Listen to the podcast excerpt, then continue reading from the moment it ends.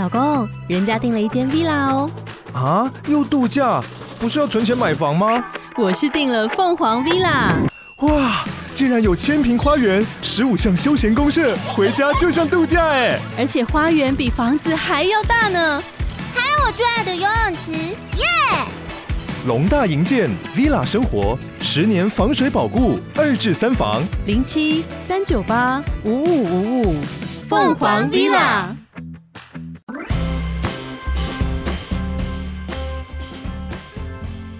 大家好，欢迎来到你们很车不理性批判，我是鲨鱼。那大家应该如果有听上一集的话，应该知道说我确诊。那我之所以确诊的原因呢，就是因为我去东京玩嘛，对，然后去东京玩到确诊了，然后到现在声音还讲，真的是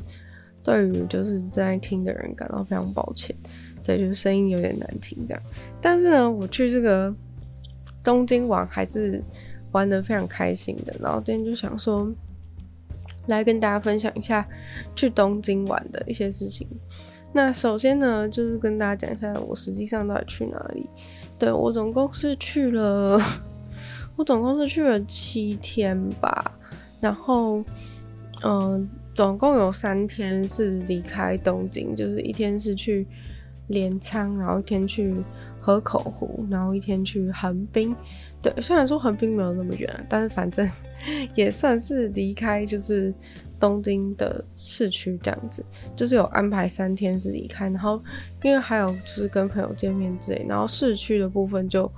留了四天左右。对，但其实我后来回想起来，觉得这个，嗯，觉得这个安排呢，就是市区的天数留的。偏多，虽然说原本是为了保险起见的，就是说希望不要有任何的意外，对，就是想说排安全一点，这样子不要整个行程压缩。但是，呃，结论上就是结论上来说呢，我觉得我整个我整个行程都走太快，就是像，嗯、呃，比如说像去就连去外去比较外面的其他三个地方。的时候呢，也几乎都是提早回来的状况。对，那 可能是跟天气很热有关系。就是现在天气真的很热，然后我去的时候，东京其实也没有凉到哪里去，基本上就是超热。然后超热的状况之下，又要在外面一直走，一直走，一直走，所以就导致了在外面的时间基本上不太可能，就是就是呃，像那种。轻松散步啊，这种感觉，就是基本上你走在外面的话，就如果不是说附近有什么，就如果不是说路径上有什么景点，基本上就是会想要用最快的百米奔跑的速度，然后直接冲到下一个地点。所以基本上就是，嗯、比如说像，因为我有参考网络上行程规划，所以说就是按照网络上行程规划，可能都是说，哎、这个行程可能是要。一天到两天，结果我甚至就是大概可能零点七五天，就是就直接跑完，可能大概三点钟就准备要返回东京了。对，所以说我觉得这是天气真的差很多。就是如果今天是那种很舒服的天气，然后微风徐徐的话，就你可能会，比如说在横滨的那个路上，其实很多都是。就是看海啊什么之类，你就慢慢走，慢慢散步，就感觉非常的舒服。但是呢，在现在这种七月的烈日之下，我觉得就是你应该没有办法有，就是我不相信有任何人有那个心情可以就是在这么热的大热天，然后就哦边看海，然后这样走路。对，因为其实我自己已经算是很耐热的人了，就是基本上就是出去户外运动啊什么之类，就是。有训练，至少说就是比较耐热的，但是就是你还是没有办法，就是享受那个过程，因为实在是太热。所以说，我觉得这个是就是有一点失算的点。那也因为这样子，所以最后就是嗯，就是行程都跑得比较快，然后最后还有就是临时新增新的景点，就是跑去中目黑跟自由之丘这样。因为其实我原本对那些地方都不是太有兴趣，但是。但是呢，我是觉得说，呃，因为最后就是最后就是有剩时间，所以就是等于说直接塞，直接网络上塞看还有什么景点没去过。对，然后我是觉得其实东京市区的话，如果是没有要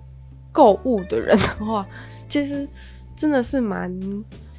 就是真的是蛮快就会结束。所以其实我算是有买一点点东西，但如果你是完全没有买东西的话，我就开始觉得说，哎、奇怪，就是。待在东京市区要干嘛的感觉？因为其实东京市区就是比较一定会去的景点，就是像浅草，然后可能晴空塔、东京铁塔，或是明治神宫、皇居之类的，就其实就那几个点而已。然后我真的是想要跟大家讲，皇居真的是不要去。皇居真的是不要去了，就是真的超，你们知道，就是皇居在地图上啊，就是你可以看到在地图上，Google Map 如果你打开，你找到东京，你就会看到中间有一块很大的绿地，然后那里就是皇居，就是皇居就是皇帝住的地方，然后那里呢，就是它在地图上看起来是绿色的一片，你就觉得哇，就是东京的中间有一个好大的。就是森林公园的感觉，但是这些地图把它归类成公园，就把它涂成绿色。但是呢，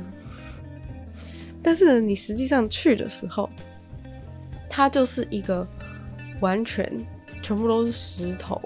然后旁边是有那个东御苑啊，东御苑那边是有比较好一点，就如果你真的一定要去，你第一次去的话，就是你就直接去东御苑就好，旁边那个。一整片那皇居就不用去。首先呢，就是因为那是人家真的住的地方，所以说其实你也没办法，就是人家真的住在里面，你不能就是打扰到人家，所以说你也不能就直接冲过去，然后就直接去看很近看很近看到人家的房子，就是没有办法。所以说等于你基本上大部分时间就是待在外面。那外面是长什么样子？外面它就是全部就是铺那种石头石头的碎石子的地板。然后虽然说是有树，但是树呢，它是不是让你走在树下？就那个树只是装饰品，就是它不是那种让你遮阴的树。然后第一树也不大，第二就是它整个面积太广阔，那个树其实是寥寥无几。所以说，在这个非常炎热的天气，如果你去黄菊的话，你就会跟在场所有的外国人一样，就是全部人快热到中暑，就没在开玩笑。而且因为它那一片土，那片黄居的地非常大，所以说你在那边呢，就是会有一种在沙漠的感觉，就是整片全部都是石子地。然后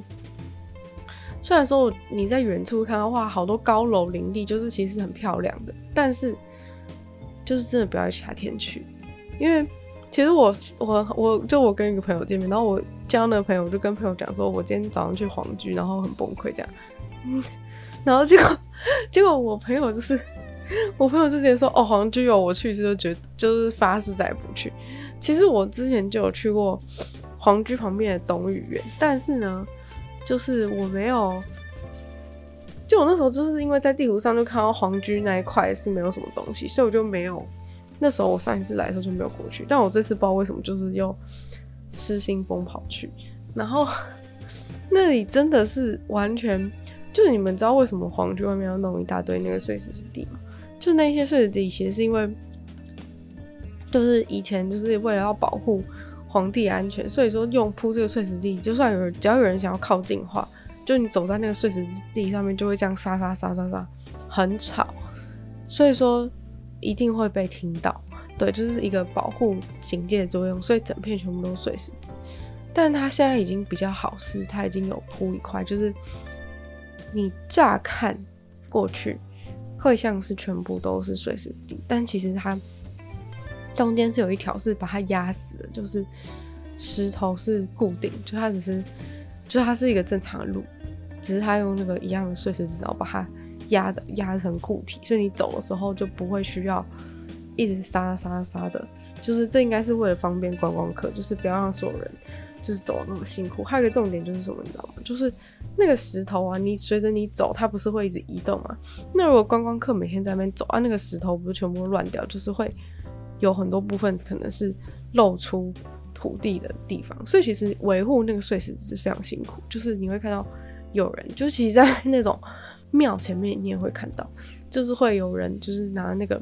就是要把地上碎石全部整平的那种一个很大的很大的那叫什么啊？就是看起来很像叉子，但他就是要把地上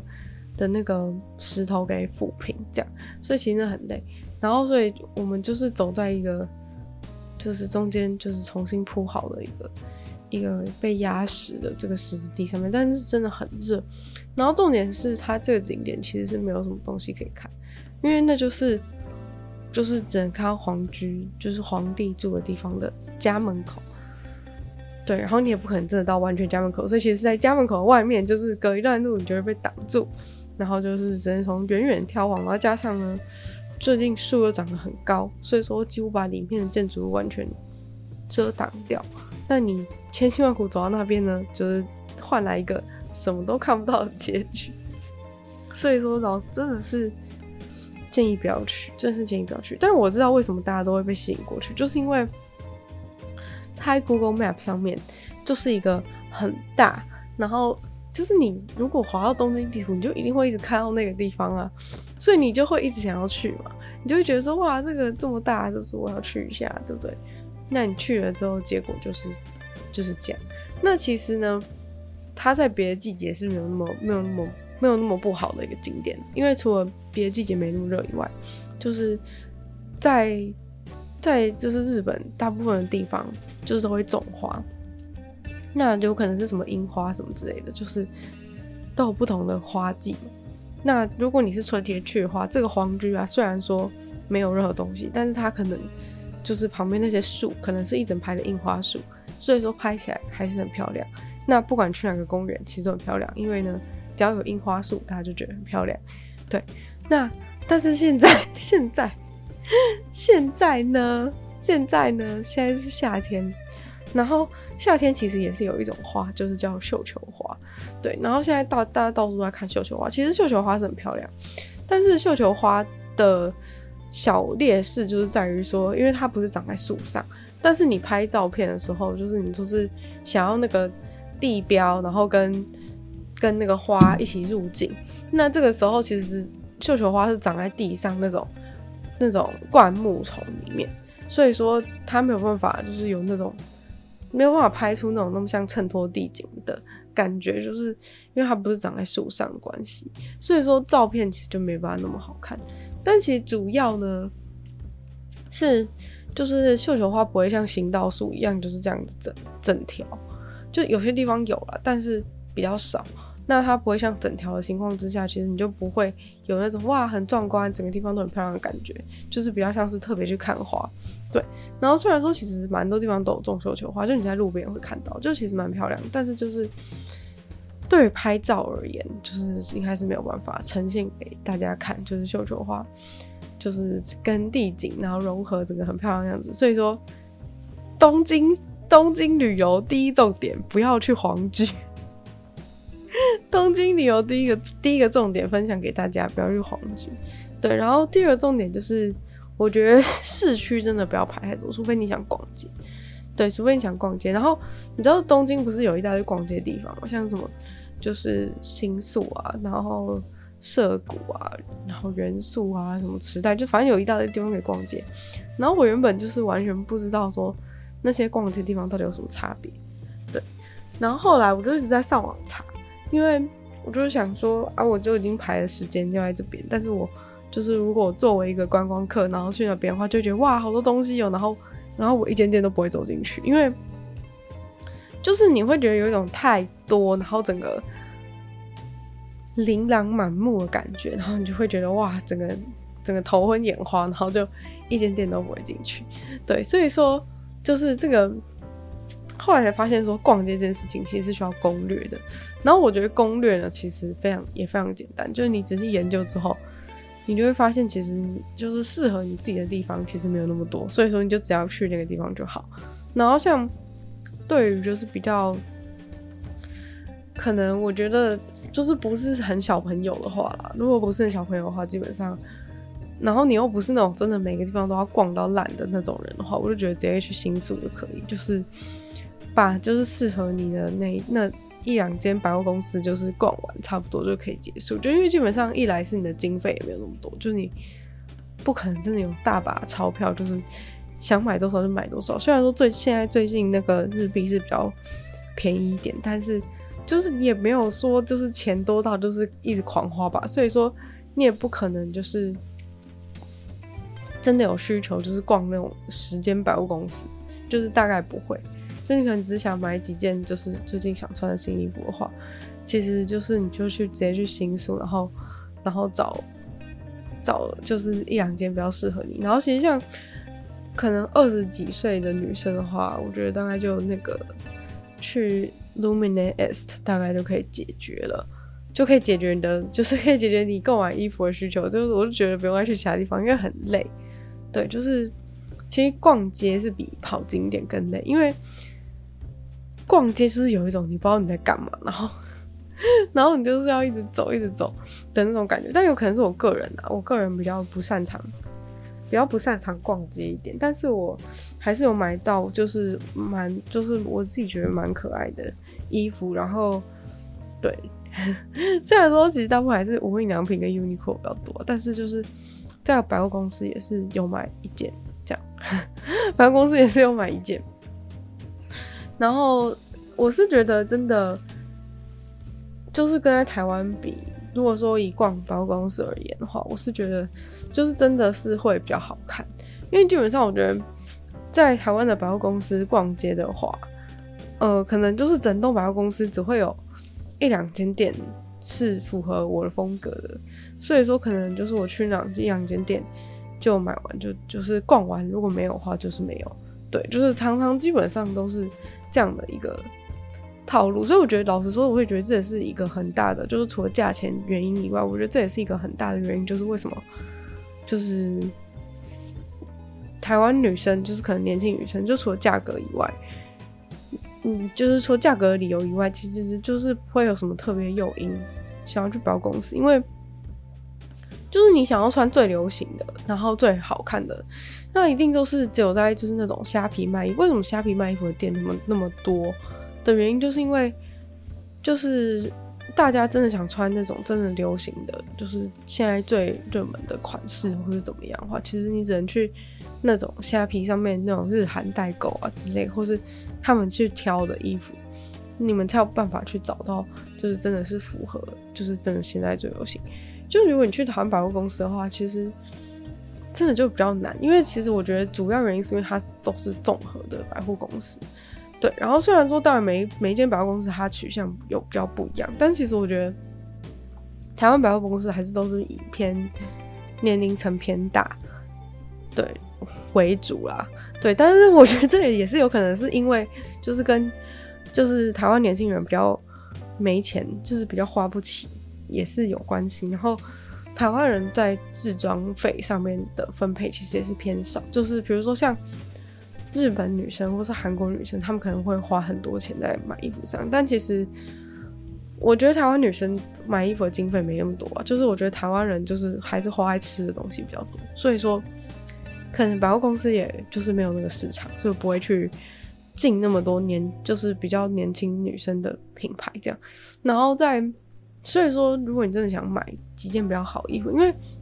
我之前其实不就是有推广说，就是大家应该买就是质感比较好衣服，然后穿久一点。其实这样子是你自己也比较开心，然后其实实际上也是比较环保。因为其实快时尚就我也有在虾皮上面买过衣服，而在虾皮上面买衣服就是。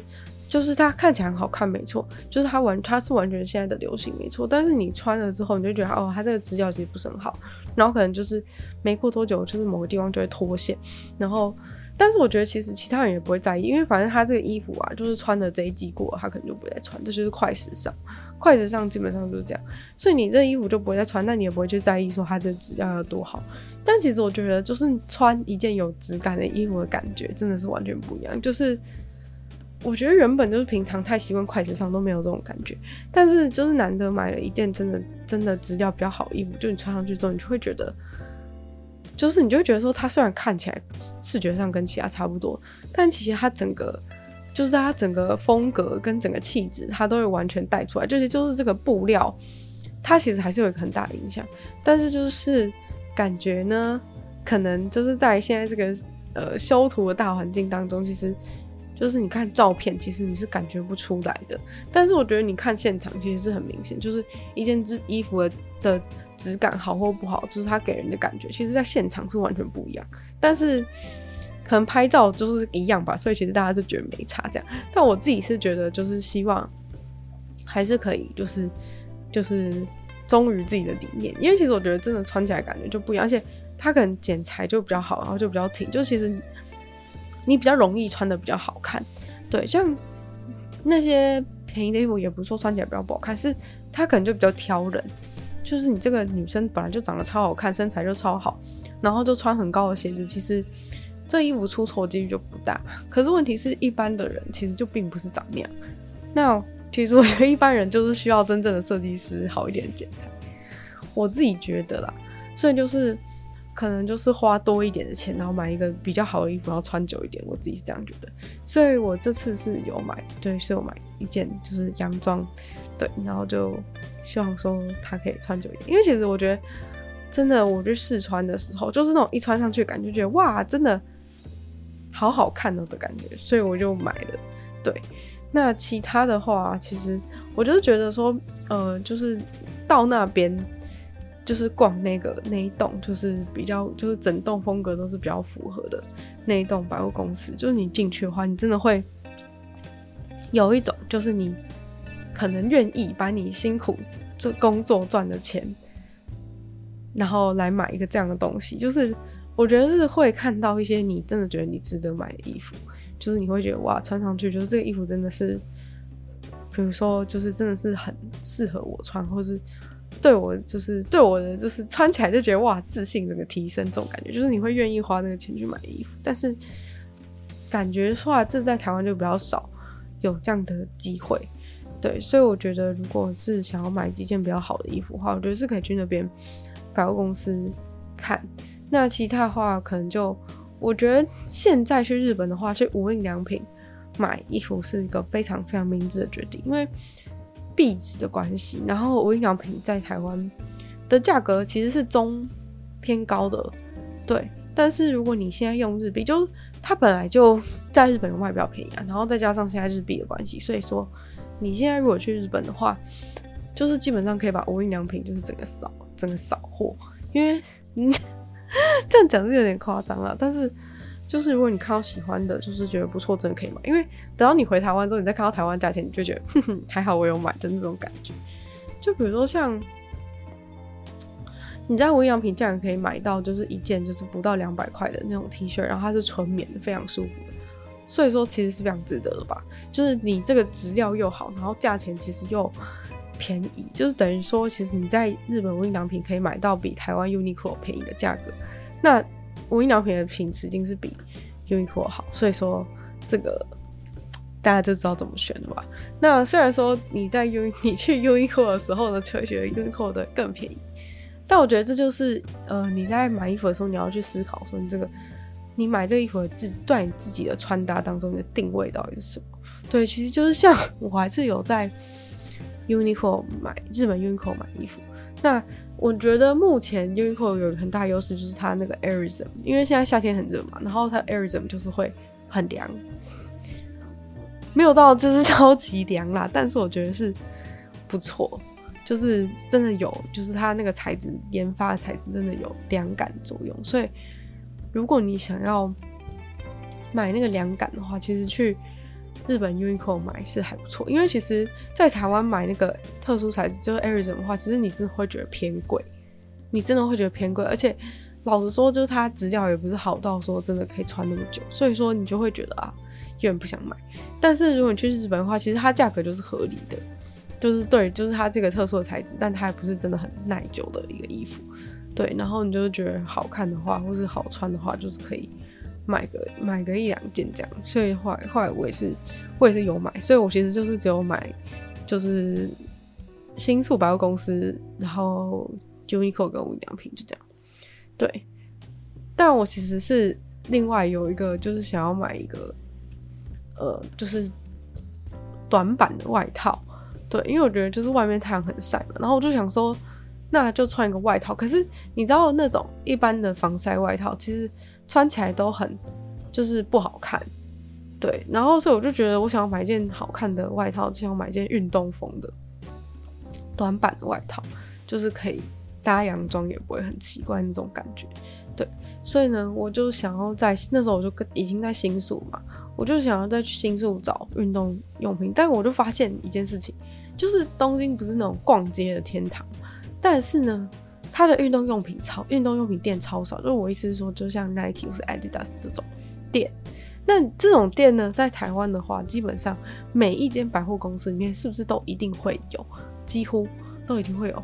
就是卖，就是可能会有一层楼，就是卖运动，或是兴趣那种不算，因为兴趣那种它就是比较都是比较特殊特殊的。但其实我觉得很多很多间也全部都有 Nike 跟 Adidas，反正我不知道是台湾人特别喜欢就是这个运动品牌是怎么样。但反正我在东京，就是你要找，你知道我找不到半间，就是整个东京好像只有一间还两间，就是 Nike 的专卖店，就是不是百货公司那种，就是它是一间店的。就是它是一间店，它就是 Nike 店，这样找不到。就我在新宿完全找不到。然后就是它那个就是在，就是运动用品在原宿跟涩谷比较年轻的那边才有。然后 Adidas 算还好，就至少还有几间，就是在比较闹区，就是还可以找到几间它的店这样。但 Nike 是完全绝迹，完全找不到，就是都是全部都是都是卖，只有 ABC Mart 在卖他们的鞋子，但都没有他们的店。就代表说，其实没什么人喜欢穿他们他们的衣服，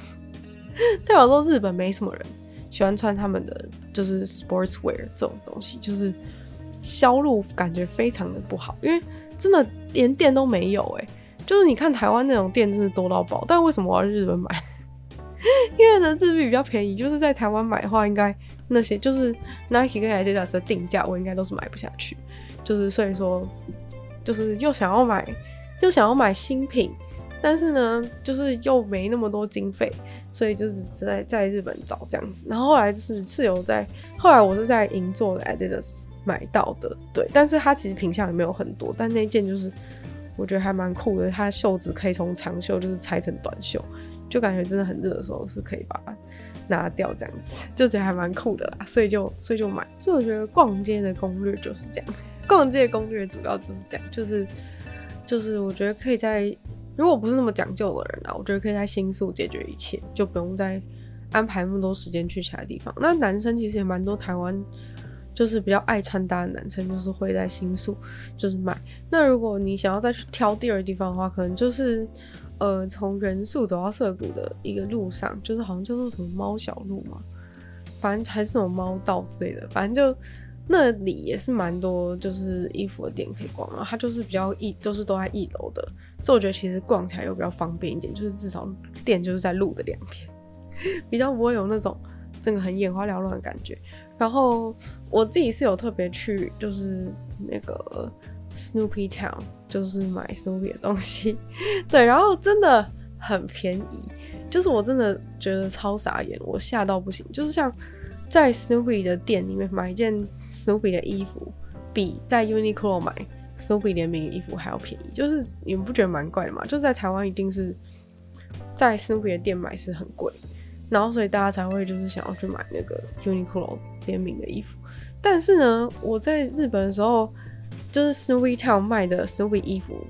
就是才一千三百块日币，就是 T 恤。然后我去那个 Uniqlo，我发现要两千多，然后我就觉得说。这定价也太好笑了吧！但是因为那 Snowy Town 真的是感受上实在太便宜，所以你知道每个人都是拿一个篮子在那边爆买，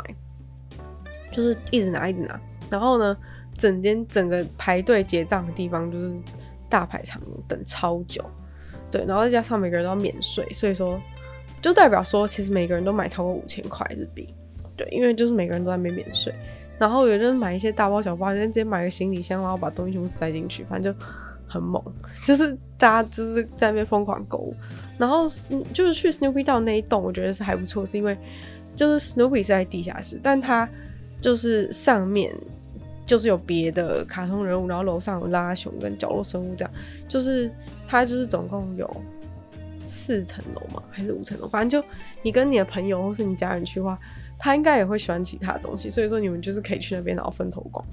但我自己是还我自己是还没差，因为反正我就自己一个人，我就只有去或者去楼上看一下角落生物，对，但是我应该我是不会买，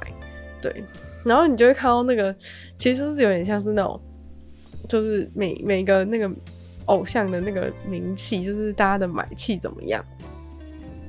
然后一楼就是一个我不认识的东西，但好像就是最近流行的一个卡通人物。然后，但是我是觉得，就是这种是不用太在意，因为这种通常都是那种一个风潮，就是过了就过了，就是它不会是它不是一个长红的，它不是一个长红的那个卡通人物，对，就不用不用太跟他计较。一楼是很多人没错，但是我们那个 Snoopy 的人潮也是排爆这样，而且我发现 Snoopy 的人真的都买很多，就是一楼的那个很多人都是买一个买一个。小小的那个玩偶这样子，然后 Snoopy 那里的人全部都是拿篮子在那边一个一个一直一直拿一直放一直拿一直放，就是超特别。因为我觉得真的是你看到那个价格真的会傻眼，因为你就会觉得哇，真的好便宜。就它可能原本定价就是合理，然后加上最近再加上日币贬值的关系，你就会觉得超便宜。然后大家就是一直拿，它真的就是一直拿。但是我跟你们说，就是相对这个，就是你去那个咖啡厅，咖啡厅卖东西就很贵。就是就连日币贬值的情况都觉得贵，所以说 Snoopy Town 是真的很划算，就是推荐大家去，而且它品相真的很多，就基本上你可以把你生活用品全部都换成 Snoopy，就就它真的很非常的齐全，什么都有，对，就是你家里用的东西什么都有，就可以全部全部通通一次换掉，非常非常非常的赞。那逛街就差不多讲到这边，OK，所以其实短期应该不会想要去东京市区第二次，因为。其实差不多就那样，然后，呃，我觉得这次在市区唯一比较特别的经验就是我在浅草搭那个人力车，但是那真的很贵，就是那真的很贵，尤其是我一个人更不划算。但反正，呃，搭人力车的话，就是我觉得是蛮特别体验啊，就至少就是逛一逛浅草附近，对，要不然。就是浅草现在人真是多到炸开来，就是跟之前有人在疫情的时候去拍浅草，那个完全不是同样的，那完全不是同样的风景，就是真的超，就是现在真的是超多人，就是你如果想走到那个门口，就走前面那条路的话，你就是会整个挤爆，就真的会整个挤爆，所以说，所以说，呃，对，就是 现在差不多就是这样。然后我觉得去附近讲一下附近景点好了，就其实东京附近景点就是那那几个嘛。然后横滨好像大家一定会去，因为横滨很近，只要三十分钟就可以到横滨，所以其实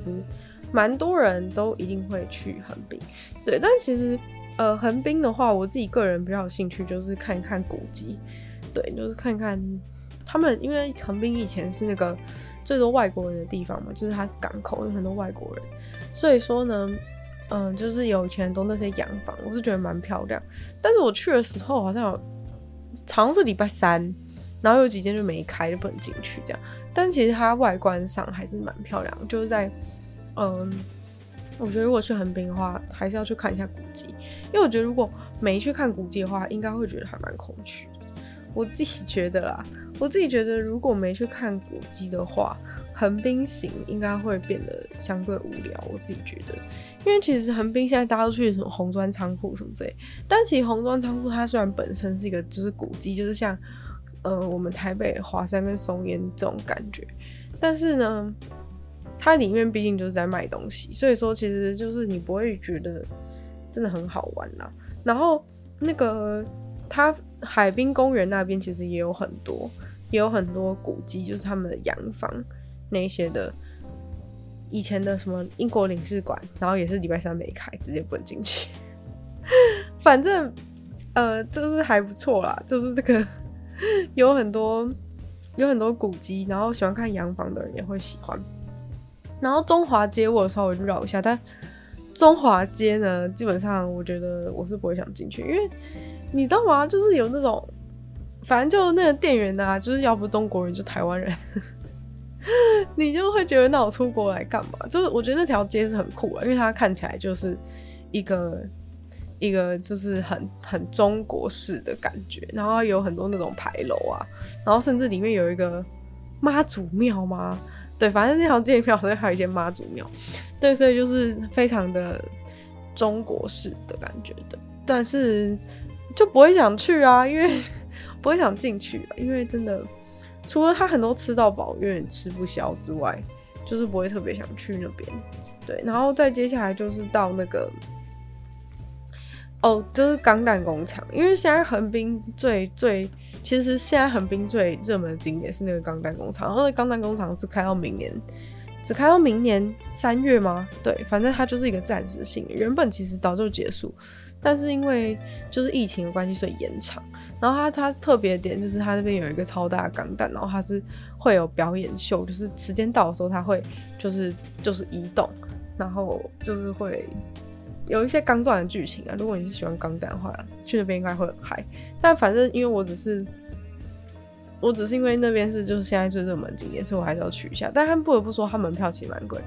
他门票就是一千六百五十块吧。但是他原本是有送一个，有送一个小模型，就是小小的钢弹让你可以组。但结果我去的时候，他直接那个东西没有，所以等于我一千六百五十块就是什么奖品、什么礼品都没拿到。但就是可以去看，就是他很厉害，他有个很大的房子，然后把那个就是钢弹那个巨大的钢弹那个挡住，所以说你从外面就是完全看不到。然后超多外国，就那些外国人呢，是就是可能就是千里迢迢从美国跑来，就是为了去看那个钢弹工厂。然后因为他们就是很喜欢那个钢弹嘛，但是老实说呢，就是那个钢弹工厂的，就是我觉得他介绍的部分还行，但是介绍就是。呃，博物馆的感觉的部分很很很小，一下就逛完了。然后，所以其实主要就是，呃，另外一半是纪念品店。然后我就是觉得一件很怪的事情，就是他那个地那么大，那纪念品店弄大一点不行吗？就你知道人那么多，然后全部人挤在那个纪念品店里面，就是整个水泄不通，而且品相其实也没有到超多诶、就他虽然有卖他们那边限定，但是其实其他的品相没有到超多，就是没有办法说我来这边然后就把，就是那些喜欢钢弹人没办法把他想要的东西全部买齐。对，然后现在水星魔女不是很红嘛，所以说里面蛮多水星魔女。其实老实说，我觉得对我来说最有吸引力水星魔女的东西。对，但是我还是没有买。对，然后那个巨大的钢弹的。的移动其实是蛮壮观的啦，我觉得就算不喜欢钢弹的，如果说有安排到横滨的话，其实还是可以去看一下，因为我觉得还蛮值得的啦。就是看那个钢弹，就是它很它超大，然后它会移动，然后它眼睛就是它手跟脚会动，然后它有一点点它的剧情，有演一点它的剧情，然后眼睛就是会会有光这样子。只是把那个钢弹组起来是非常困难，就那个巨大的钢弹，然后又可以动。对，是蛮厉害的啦，尤其是你看完那个他的博物馆之后，你应该会理解。你就算你不是喜欢钢弹的人，但是你应该可以理解说，就是他为什么他是一个很厉害的工艺这样子，大概是这样。然后，所以现在横滨其实最最一定要去的景点其实是那个钢弹工厂，因为它其实明年就没有。如果说有刚好去去东京的话，应该会想要去看一下。对，毕竟你横滨都去了，然后。其实横滨景点就是除了那个，就是除了山上的山手夕阳馆，山上比较偏山上古迹，然后偏海边的古迹那些领事馆那里，然后那边可以看一下海啊什么的。其实景点差不多就就讲，然后钢弹工厂跟那个红砖仓库，其实横滨的景点差不多就讲，其实也没有到，我觉得没有到想象中那么的丰富吧。对，但是反正。仓库就是可以买一些伴手礼什么的，然后现在横滨有新的缆车，但是我也没有坐，因为缆车也是偏贵，缆车也是偏贵。然后其实搭他们那里的那个港未来线其实就蛮方便的，就是你坐那个缆车，其实就是主要就是一个只是一个体验啊，因为它它其实很短，然后它只是一个跨过一个小河。的一个缆车，然后就是很非常少见的在市区的缆车，这样它特色其实就这样。然后它主要是看夜景，应该比较好看。但是因为我那时候行程结束的时候实在太早了，然后夏天其实太阳要下山很晚，所以我就不可能等到那个时间，就后来就直接回东京了。对，横滨差不多是这样。然后呃，再来就是那个镰仓，镰仓就是大家真的很很就是应该是。如果要找东京近郊的话，应该横滨完，接下来有镰仓，他们其实同个方向的景点。然后镰仓的话，其实我觉得就是它蛮方便，是它就是沿着一个，就是都是像刚刚横横滨，就是你就是坐港未来线，就是在那条线上，然后到镰仓就是坐江之点，就是它就是就是镰仓镰仓跟江之岛那附近，江之岛应该蛮有名的吧？你看那种什么都会去那边，你看那种什么双层公寓，他们都去去江之岛约会。他们都会去江之岛约会，然后镰仓还有一个很著名的，就是那个就是那个灌篮高手的平交岛，然后那边拍照真的超好笑，就是你知道每个人就是追着那个追着那个电车，然后在那边跑，因为大家就想要拍到灌篮高手里面一模一样的那一幕，然后但人超多，就是整个其实都拍到很多人。我觉得如果你真的想拍到，可能要清晨之类的，就是早早一点。比较有可能，因为实在是太多人了，在那个平交道，然后那个平交道其实就小小的，你到那边的时候就会觉得什么哦，就这哦的感觉。但我自己是没有看《灌篮高手》啊，所以说没有很懂大家的那个，大家那个兴奋的感觉。但是就是其实那边的海岸线就是还蛮，湘南的海岸线是蛮就蛮美的啦。但其实我会觉得说台湾的其实也不差，所以说不会到特别惊艳。对，但是江之电是很，就是我觉得其实去去日本，我自己觉得最，我自己觉得最好玩的，其实是在于搭电车那些，因为他们电车系统非常发达，然后有各式各样不一样电车，是真的让我觉得很有趣。就我原本也不特别什么电车迷，但是我就是去那边，就是真的会很兴奋，就是看到不同的车或是不同的车种，然后那些路线要怎么搭，就觉得超好玩，就。从一个点到另外一个点，然后换车什么的，我都觉得很好玩，就是很像一个解谜游戏的感觉。对，就是很热爱，就是在那边搭，就是在那边换车，然后搭电车，然后会故意想搭不同的回来，就是觉得非常的有趣。然后那个姜汁店真的是一个非常著名的东西，因为它是一个完全就是它完全靠海的一个电车，所以说你拍就是它景色，你可以拍到就是车子的后面就是海。所以这是一个卖点呢，就是大家觉得很漂亮。虽然说我记得好像，呃，有人说在台东也有，就是在海边的，就是火车，对，所以就是这种就是蛮漂亮的，因为它拍起来蛮漂亮。然后加上那个江之电的的那个列车，它是一个绿色的，然后看起来是有一点点复古的一个漆这样，所以拍起来会蛮。别有一番风味，感觉是这样吗？别有一番风味的感觉，就是蛮蛮蛮蛮漂亮的，真的。对，就是大家会想去拍。然后讲连着江之电就镰仓，其实很多庙，因为镰仓是佛教圣地。然后就是有一些最呃著名的，就是什么长谷寺啊、镰仓大佛，然后还有那个鹤冈八幡宫。对，就是这几个大家应该都会去一下。然后。呃，我自己觉得其实比较值得去的，就是其实长谷寺我也没进去，因为它就是它又要收门票，然后排队排超长。因为长谷寺里面现在在开很多很多绣球花，然后等于说所有人就是要在那边大排长龙进去长谷寺里面看绣球花，所以就没去，因为真的是人挤人。然后里面就是一座小山，然后全部都是绣球花的感觉，对，从外面就可以看到，就是里面那个挤爆。然后我自己觉得比较值得去的是那个镰仓大佛，因为它就是真的是一个很大的、很大佛像，然后很有趣。对，它是一个超大佛像，很有趣。然后你还可以进去它的身体里面，对，就是可以进去，因为它是中空的。对，所以我觉得镰仓大佛是蛮蛮酷的一个景点，因为它是真的有个很大的佛。对，对，就是这样子。讲起来很空虚，但你我觉得你到现场看会真的觉得很可爱。就是它，它那个大佛的造型真的很可爱。然后附近也有卖，就是我也有吃那个大佛造型的鸡蛋糕。对，虽然说很难吃，但它长得很可爱，就是 虽然说很难吃。对，然后哦，在那边吃一个真的很好吃的，就是那个是炸咖喱面包，真的超好吃。那家叫长颈鹿的，对，他在那个去鹤冈八幡宫的路上。但是我是觉得鹤冈八幡宫是还好，虽然说那是那里就是最。著名的一个庙吗？但是我就是觉得那边其实还好，然后就是跟大部分的日本大部分的寺庙都差不多啦。对，但是那个大佛就是真的很有特色，对，而且那个大佛好像听说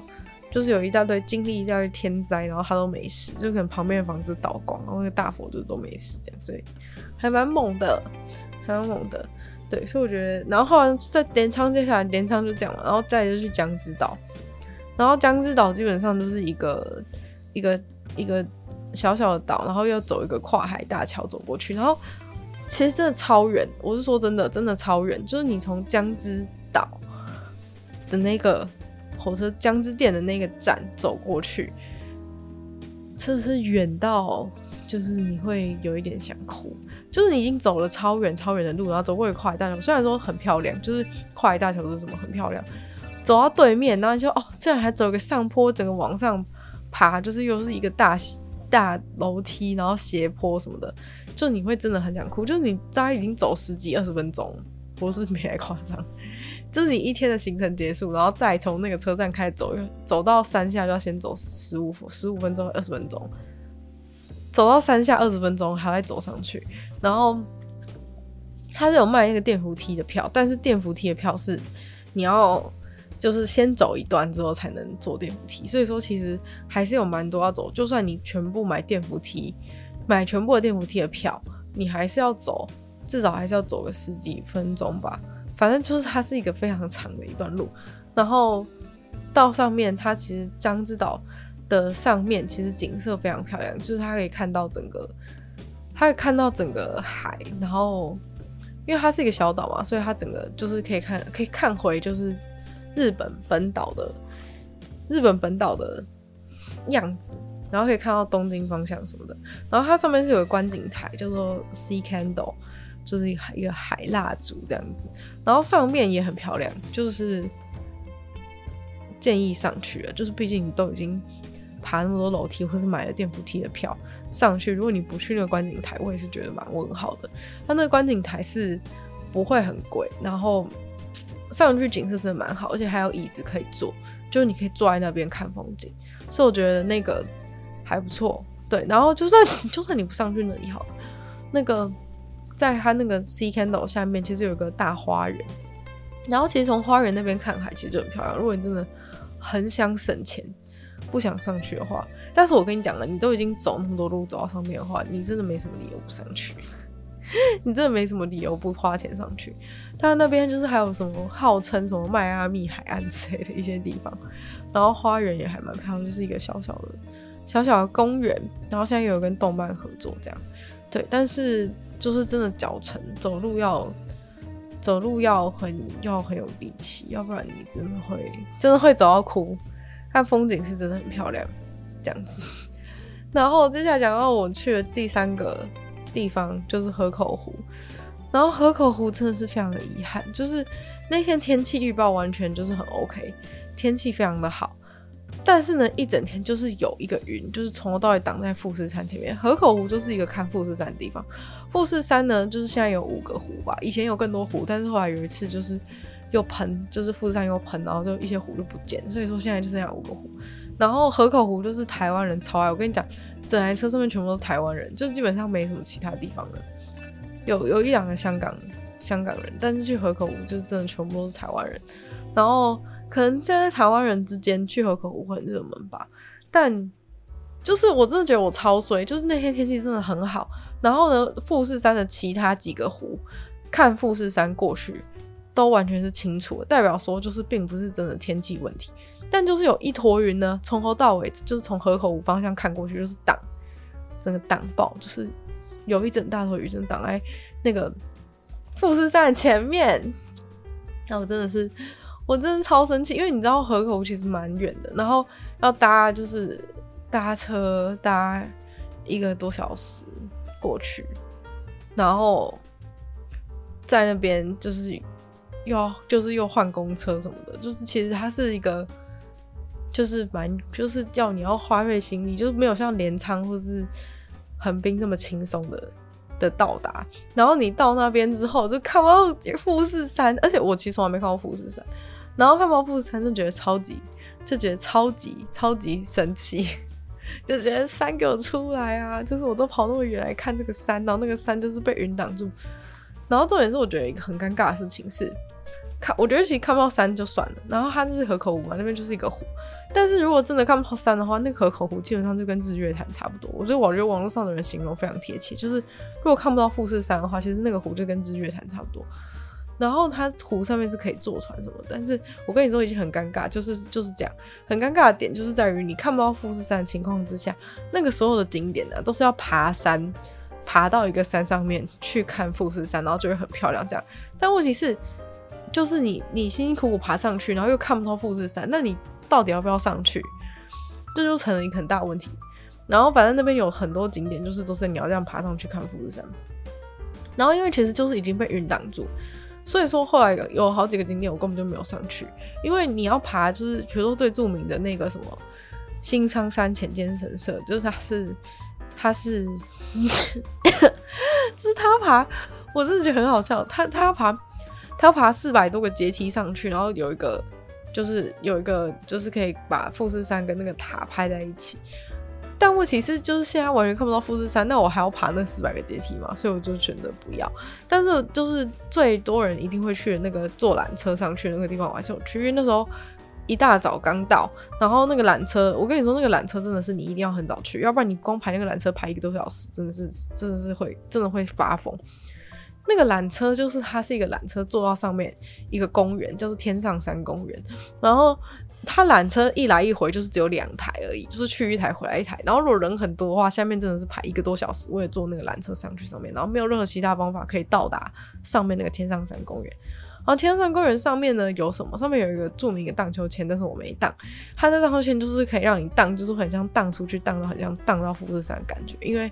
它就是在一个正对着富士山的方向。那你当时我早上去的时候，天气就是那个。云是多到我根本连富士山在哪里都看不到，就是根本不知道富士山在哪，完全找不到。但是我有看那影片，就是知道说荡秋千的正前方一定是那个富士山，所以就是往那个地方看啊。但是那时候云真的是厚到什么都看不到，就是说真的找不到富士山，真的找不到富士山。然后后来富士山的头是有露出来，就是它下半部，就那天真的很怪，因为其实大部分的人天气不好都是看不到富士山的头。但是我是看到富士山尖尖的上面一个尖尖的，但是下半部三分之二四到四分之三全部被云挡住，就只看到一个尖尖的头。但是有人是说已经很好了啦，就是别人都是看不到头，只看到下面。其实反正我不知道哪个比较糟，但是反正就是看不到。然后我去坐那个缆车，一大早坐那个缆车坐到上面的时候，真的是很迷惘，你知道吗？因为就是找不，就是没有富士山啊。然后你。还好我是没有排队，因为那时候我很早去搭那个缆车，就没有排队。我是大概我因为我搭七点半的复式回游，就是直达那边，所以那时候算很早，然后马上搭上第一班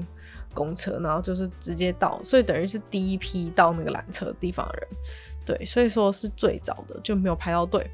然后缆车是蛮酷的，因为它超级斜，就是很陡很陡。然后看下面的湖，其实湖景是蛮漂亮。如果有富士山呢，那当然一定是超美。但是很可惜就是没有。然后到那个上面还有个东西可以玩，就是也是要付钱的，就是你要一百块，然后他把那个瓷砖丢丢过去一个环，就代表说你会有好运这样。然后结果我就没有丢丢进去，果然就是坏运，果然就是没看到富士山的坏运。就是我就丢，然后就没丢进去这样。但其他是蛮难丢，我觉得它臂力要很强，它就是一个瓦片呐、啊，就是要把那个瓦丢过那个环，才代表一个好运这样。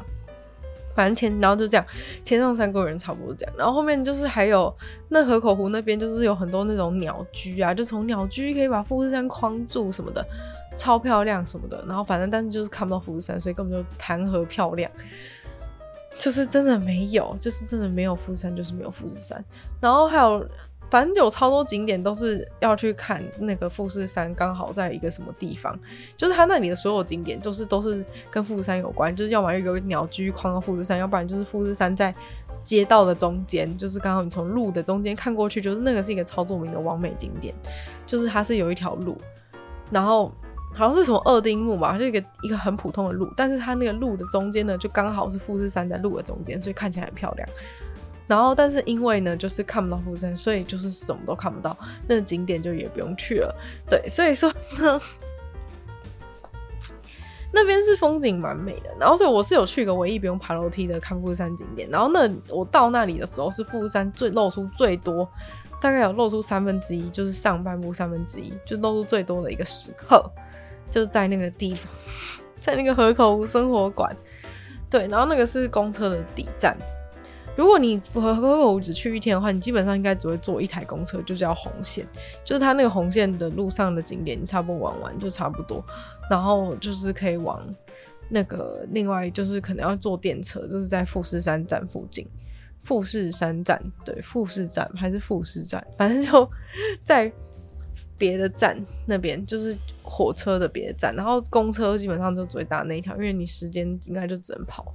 那一条线景点，但是就是河口自然生活馆那边至少是不用爬楼梯的，就是你到那边，然后有个花园，然后没看到富士山就算了，然后那边可以买纪念品，就这样，就至少不会说你爬上去，然后又没山，就是你会很崩溃，对。基本上就这样，但是那边风景是真的蛮漂亮的啦。但是我就会说，就是真的是跟网络上的人讲一样，就是说它没有山的话，其实它就是跟日月潭差不多。所以说台湾人应该就会觉得很还好，如果没有山，台湾人就会觉得很失望，因为就是跟日月潭差不多。对，但是那边就是一个很气氛很清幽。如果你住在那边，其实应该是不错，因为其实你住那边的话，也许隔天就看得到。但是因为我是走一个不换旅馆路线，所以我就是。很早，大概三点多就回去，三点多就回东京，就出发回东京。回到东京大概五点，因为就没有富士山，就看不到，所以说就没有没有再多停留了。就是在等富士山，应该也不会再出来。但是我有买富士山纪念品，好可怜，看不到富士山，只能买富士山纪念品。但其实我我必须要讲一件事，就是。因为富士山它其实没有那么高，所以说它的山顶积雪是只有在就是冬天结束，冬天才会有。所以说你夏天就算你看到整个富士山，你不会看到富士山的那个。一般你一般你看到富士山照片或者是看到富士山的图案，它上面都是有一个就是像剉冰上面淋淋那个炼乳的感觉，它上面应该是会有就是一坨白白的在富士山最上面像帽子的感觉。但是其实你夏天去的时候是看不到，因为夏天它上面没有积雪，所以就不会有上面那一块炼乳，就不会有那块剉冰的炼乳。所以说，就算看到整个的话，也不会有。所以说，其实应该，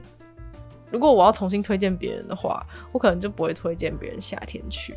但你春天去也很危险。春天去的话，虽然说大家会想要把樱花那些全部一起拍在一起，很漂亮，但是。春天的时候有梅雨，所以说其实很容易天气不好。所以说这个真的是，大家如果想去的话，真的是要。而且你知道，其实我是没有提前订票的，我是看哪一天天气好，我那天才去。我是没有提前订票。很多人做富士回游是前一一个月就先订，因为他可能他不止一个人的话，他他订票要订在一起，可能一个月前就要先抢。但是因为我是只有我一个人，所以说我就。我就前一天才订，他其实还是有，就是那种一个人的位置，其实很好订了。反正我前一天才订，我是看天气确定天气是非常良好，晴空万里，我才去，然后就有一个云挡在那边。我是根本，如果我是提前一个月，然后遇到这样的情况，我就觉得算了。但是我是真的到当，就是我的行程完全是弹性的，为了那个富士山，就是说哪一天天气好，我那一天才去，结果就直接爆炸，结 果是直接看不到什么东西。这个就是，然后你知道每个就是去河口没看富士山就说哦，下次一定要再去，直接观光财直接赚好几次，因为你没看到，你就会想说下次还要去啊。但我那时候真的有一个冲动，想跑去别的湖，你知道吗？像什么山中湖之类的，都可以直接看到富士山呢，哎，就是直接被直接被那一朵云当成白痴，那一朵云就是我今天就是要来挡，怎么样？然后后来我原本是想等啊，但是就越等云越多，所以说后来就放弃，就回去了这样。对，整体就是还是，当然还是玩得非常开心的。毕竟出去玩，哪有不开心的呢？我是那种出去玩基本上不会不开心的人啊，就是不管行程怎么样，我基本上应该都是蛮开心的。所以说，我是很容易很容易觉得很开心，因为我只要接触新奇的事物，就觉得很开心。所以就算可能没看到富士山。我还是觉得很好玩，这样。那讲回到那个，讲回到那个东京市区啊，其实现在开了非常多新的观景台，就是哎、其实我这次有上去 Sky Tree，就是晴空塔的上面，然后晴空塔是真的很高，就是因为我去过一零一观景台，这晴空塔的观景台是比一零一还要更高，对，就是但是晴空塔它并不是一栋楼，所以说它它没有，就是它不会是拿来跟一零一比，但是它的观景台是确实是比一零一高。对，就是它，它有两个观景，两层观景台，上面是一个像天空步道，就是它像是走在那个塔的外面，但是它地板并不是镂空，所以它其实不会很可怕。但是它到第二，它到上面第二层的时候，是真的会真的超高，就是跟一零一是是比一零一还要高。然后我觉得下面那一层感觉就跟一零一差不多。对，我觉得它第一层就跟一零一差不多。所以如果台湾人去的话，我是觉得如果你要去，你就是要去，你就是要买那个。两层的票就是不是只去一层，对，因为如果你只去下面那层，你就会觉得跟一零一差不多。虽然高度啦，虽然说他看到的是日本的风景，但是 但是你就是想要去更高嘛。所以说，呃，如果台湾人去的话，我是建议你可以直接买直接买两层的。然后他现在是有跟那个什么迪士尼一百周年合作，上面就是会有一些迪士尼的东西可以拍照。然后我觉得。最近日本好像蛮流行，就是在高楼的那个玻璃上面，就是贴一个贴一个就是什么造型的框框，然后因为你拍照的时候从那个框框拍出去，然后后面是下面的下面的地景，所以说其实是蛮漂亮的。就是你随便弄一个框，只要是它有形状的，其实拍起来都会蛮漂亮，因为它就是感觉把下面的那个风景框住的感觉，所以我就觉得它那个设计是还不错。因为我后来去另外一个，哎、我后来去的那个是哪里啊？我后来去的是那个 Sunshine City 哦，Sunshine City 的顶楼是我有去看，上面是有那个上面是有柯南的主题，就是他就是他就是这样合作啊，因为他那个顶楼其实已经没有，就是在东京一大堆高楼情况下，它是完全不算是很高，所以说去那个上面是他可以，他可以跟柯南。跟柯南合作，然后你就是可以在可以在上面看那个柯南的一个柯南的一些主题。然后现在不是那个黑铁的鱼影是柯南跟灰原嘛，上面就有很多柯南跟灰原，然后有卖纪念品。但是我必须讲，就是柯南纪念品超级贵，就是真的是贵到你会哭那种，就是真的超贵的。我不知道说什么，真的是贵到真的是贵到你会傻眼。就是你真的买不下去，就是虽然说在台湾其实不太有机会可以可以买到柯南的东西，但是但是柯南真的是贵到，柯南的纪念品是贵到就是真的超夸张。然后他在那个玻璃上都有贴一些那个他们的台词，然后有很多他们的人形立牌，蛮可爱的。我觉得是可以去啊，如果你喜欢柯南的话，可以上去。他们已经连续就是 Sunshine City 已经连续跟。柯南合作非常非常久，就是好像已经很多年了。他每一年都会就是搞一个不同的柯南主题，这样他就是会在那边展示，所以我觉得是还不错。而且我我意外发现一件事情很酷，就是在那个，就是因为现在他们的那个高楼其实已经不算是很不算是很特别了，就是太多高楼了。然后所以我其实觉得上去上面那个。我其实觉得它上去上面上面有一些那个咖啡厅还是什么的，就是你知道吗？他他在那个顶楼，就是看风景的地方，他就是直接弄就是咖啡厅，然后有地方可以坐，然后情侣可以直接坐在那边聊天，然后不然就是可以你可以直接坐在那边办公。就是用笔电什么的，就是它虽然门票，但是因为它门票其实已经不贵，就是可能一百多块台币左右，一百到两百台币左右。但是你想想看，你去一般的咖啡厅，你也是要花一个低消，然后你可能根本不想喝那个饮料，你去那边你还可以自己拿自己吃自己的，带自己的饮料，就是。你根本就是可以把那边当成图书馆或者办公的地方，就是在很高的地方办公，就是就是很高的地方当成咖啡厅，根本就超赚的，好不好？因为你那种景观的咖啡厅、景观的餐厅都超贵的，但是他现在只要买一个门票，你就可以去坐在那边办公，然后旁边如果你真的饿，旁边也有卖吃的。我自己是觉得超级划算，就是我超级推荐，就是你去那边读书或者去办公，我是真的觉得很划算。你坐在那边看那个超。超美，就是很高的风景，然后又可以做自己的事，位置又好坐，简直就是比咖啡厅还要好太多的一个地方。我是真的觉得 非常推荐，真的非常推荐。然后现在还有开一些新的景点，像新宿的观景台啊，跟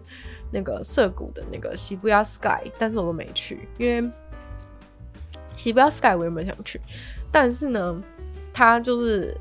那都要提前预约。然后我我那时候原本想说，我当天再去买，就是因为我行程比较浮动一点，然后当天再去买，他就直接说今天的今天的那个票已经卖光了，所以就不能上去。对，反正看来 Shibuya Sky 现在是非常热门，因为它其实是一个整个它上面它在一个楼的顶楼，然后它上面是全部是玻璃这样子，从从下面就看得很清楚，可以看到有一大堆人贴在那个玻璃上。它是一个应该是没有遮雨棚，如果下雨应该崩溃。就是它是 一个楼的屋顶，但它用超高的玻璃把整个围住，就是不让你摔下去，要不然你随便一推就把别人推下去。但是它是应该是空气是新鲜的，就是它是。它是开放开放式，然后就可以看下面。然后那一栋之所以为什么那么多人要看的原因，是因为涩谷不是有很有名的那个叫十字路口嘛？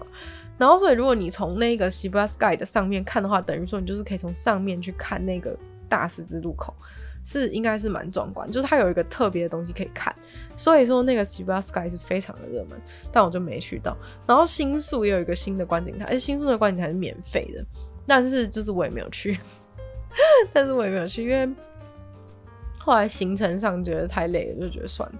因为其实都已经去过 Sky Tree 了，然后也去了那个 Sunshine City 的上面，所以就有懒去。然后东京铁塔我也是没有上去，因为你知道东京铁塔就是我不知道现在上去东京铁塔的人是怎么样，因为东京铁塔它的塔本身是很漂亮嘛，因为它就是跟巴黎铁塔长一模一样，那它是红色。然后你去拍那个东京铁塔是很漂亮，没错。但是呢，现在谁会想要进去？东京铁塔观景台，因为它超矮的，就是现在随便一栋大楼，我是真的没在开玩笑，现在随便一栋大楼都比东京铁塔的观景台还要高，而且东京铁塔它是没有很高，没错，但是它真正的问题是在于它的观景台盖在一个非常低的地方，就是它一个塔那么高，它的它的观景台盖在一个半山腰的高度，所以说它塔本来就不高，然后又把那个观景台盖在中间，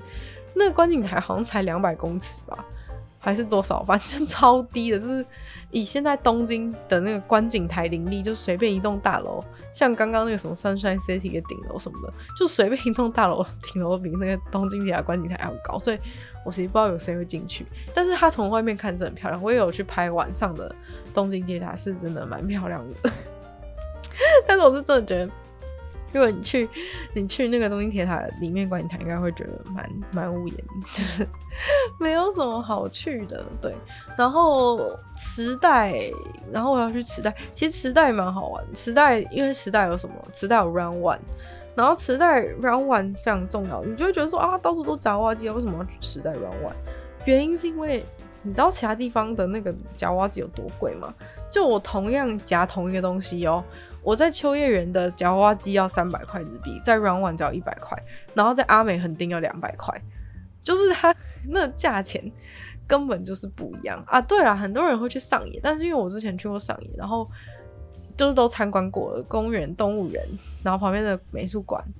都去过了，所以我就没有再去上野。但是阿美横丁的夹娃娃机也要两百块，所以说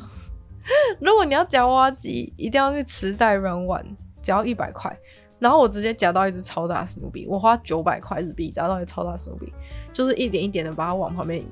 对，非常非常的开心，就是夹到那个史努比真的非常开心。虽然说塞行李也是有点痛苦，但是夹到那个史努比真的是非常非常的开心。对，就是在日本夹娃娃是真的夹得到的，所以你会觉得非常的有成就感，然后真的拿得回东西，然后又没有花很多钱，所以就是真的真的很开心。然后我自己是住在秋叶原，但是其实我没有去逛什么秋叶原东西，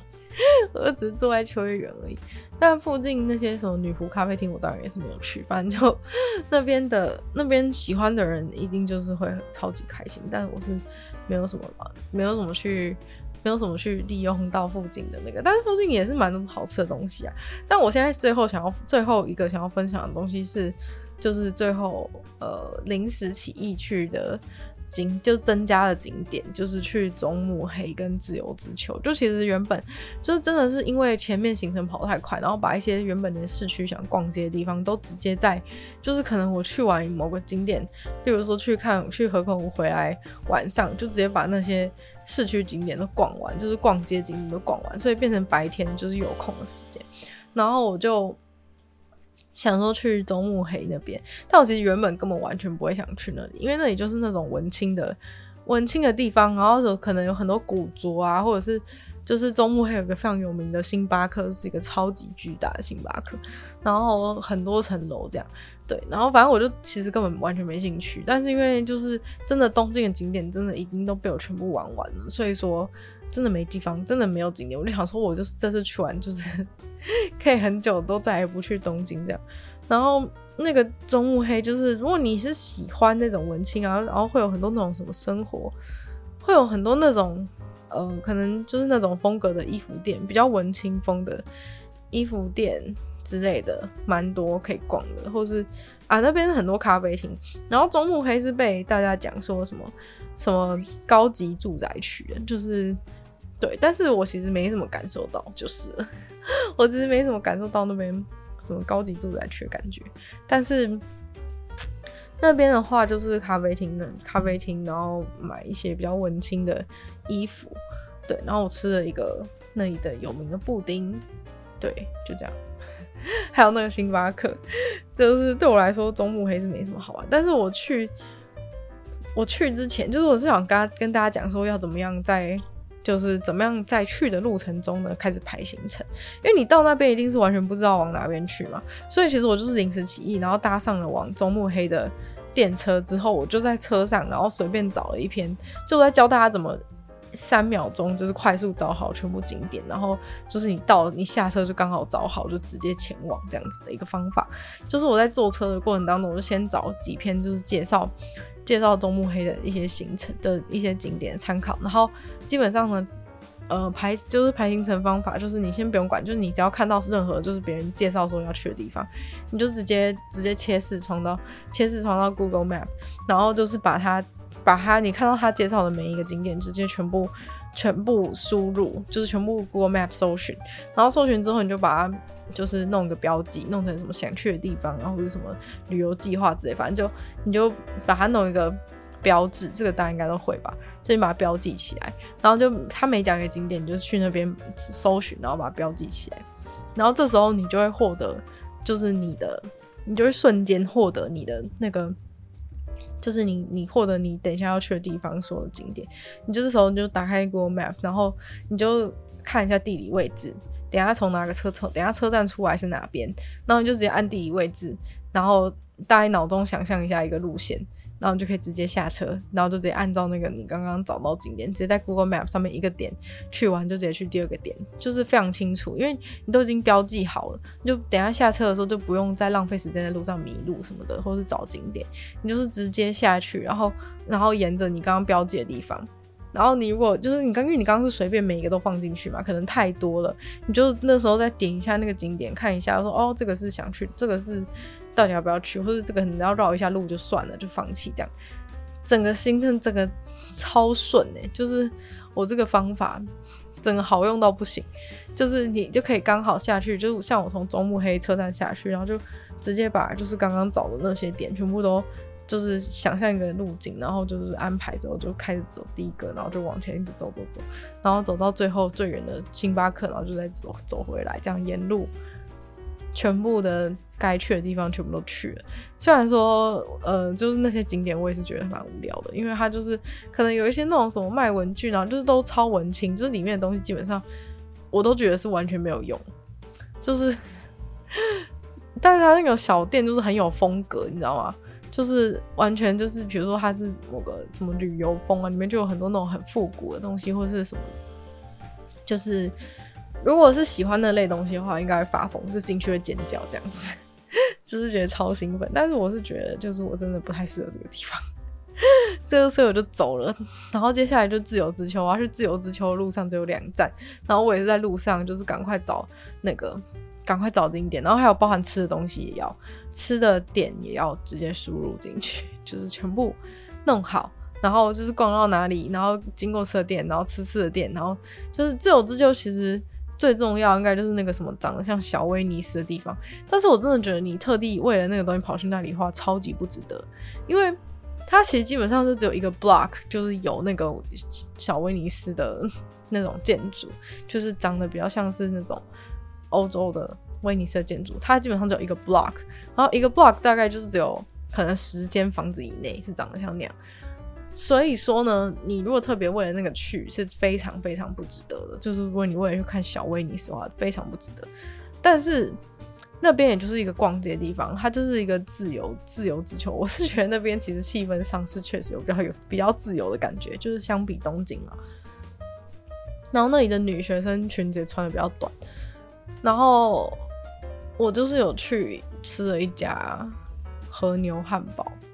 就这样，但是他那边全部都是在卖生活杂货或者是家具。其实那些家具真的很漂亮，真的很想搬回家。可是问题是，我没有办法在那里买，然后带回家带回台湾。所以说，所以说这边看也是看枉然。他那里很多木头家具，然后很多那种，就是你这真的，如果你就是有一个新家要布置，你去那边的话，你真的会很想要全部打包放回家。就真的很漂亮，就是那风格，像你在台湾，可能你就要是千挑万选找到那个对风格，可是那里的全部东西都感觉就像是真的很，就如果你是想要什么无印乡村、无印北欧乡村风这之类的，那里基本上全部你可以直接买回家。就是真的超超好的，真的超漂亮的。然后那些生活杂货也都是完全符合那个风格。就是你在台湾，可能如果你想要经营那种风格的话，你要千，你就是要去每个地方要千挑万选，然后找到那一根勺子还是那个碗。但是他那边就是全部都从，全部都是你就是你要的。所以说你去那边可以把整组直接买回去，超级省时间。如果你是有这个需求人的话，但是基本上观光客，观光客去那边要干嘛？就是你那些东西你也买买不回去台湾，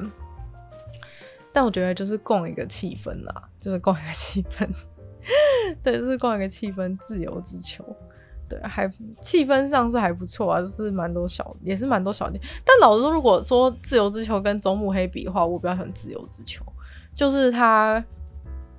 它的那种，就是它生活杂货至少是我比较有兴趣，还有一些家具比较有兴趣。中目黑咖啡厅跟那个。跟那个文青的衣服，我就觉得还好，对，所以说虽然买不回去，但是可能还是比较推自由之丘啊。如果只能选一个的话，OK，那今天分享差不多到这边，到这边结束。不知道对大家就是去东京旅游有没有什么一些帮助？但其实主要是分享我自己的自己的经验，还有推荐推荐怎么怎么玩东京这样。我自己是觉得比较有效率的方法。玩东京还不错啊，就是有一些比较，有一些我觉得，因为网络上其实写的真的很多都大同小异，但是你要真的玩到就是很很符合自己的 style，我觉得就是网络上那些介绍文有很多没有跟你讲的事情，例如说像我刚刚讲，就是说他是适合怎样的人，就是真的有些人是很开心，有些人去就还好这样。反正我私人就是觉得说去东京一定要。拍近郊了，要不然就是纯逛街，我觉得有点单调。然后唯一没有去的一个近郊应该是轻井泽吧，但轻井泽基本上它是一个冬天的景点，就是它那边有滑雪场，免费的，好像是免费的滑雪场。如果你不坐缆车的话，但因为现在是夏天，所以就当然没有安排去轻井泽，因为要不然的话那边其实就是一个就是有 mall 啊，然后就是购物啊，就是这样，所以没什么，我就没去。那我们就再次感谢。订阅赞助的会员五成大龄男子 James 毛毛黑牡丹还有 ZZ，就希望其他愿意支持鲨鱼创作的朋友，可以在下方找到 Patreon 连结。那如果想要支持鲨鱼的话呢，其实也可以就是直接在 Apple Podcast 帮我留星星写下评论，就可以帮助这个节目的成长。那如果想要听我其他的 podcast 的话呢，可以去收听我的另外两个节目，其中一个是鲨鱼，会在每周二四用十分钟的时间跟大家分享新闻新资讯；另外一个是听说动物，就是在每周五跟大家分享一些动物的知识，介绍一些动物。就希望大家喜欢这节节目，然后喜欢的话呢，可以把这个分享给其他要去东京玩朋友，或者是懒得出门，就是只想听别人去旅游的。人就是非常适合听我的节目，那就希望你有纯粹不行批判，继续在每周三跟大家相见，那我们下次见喽，拜拜。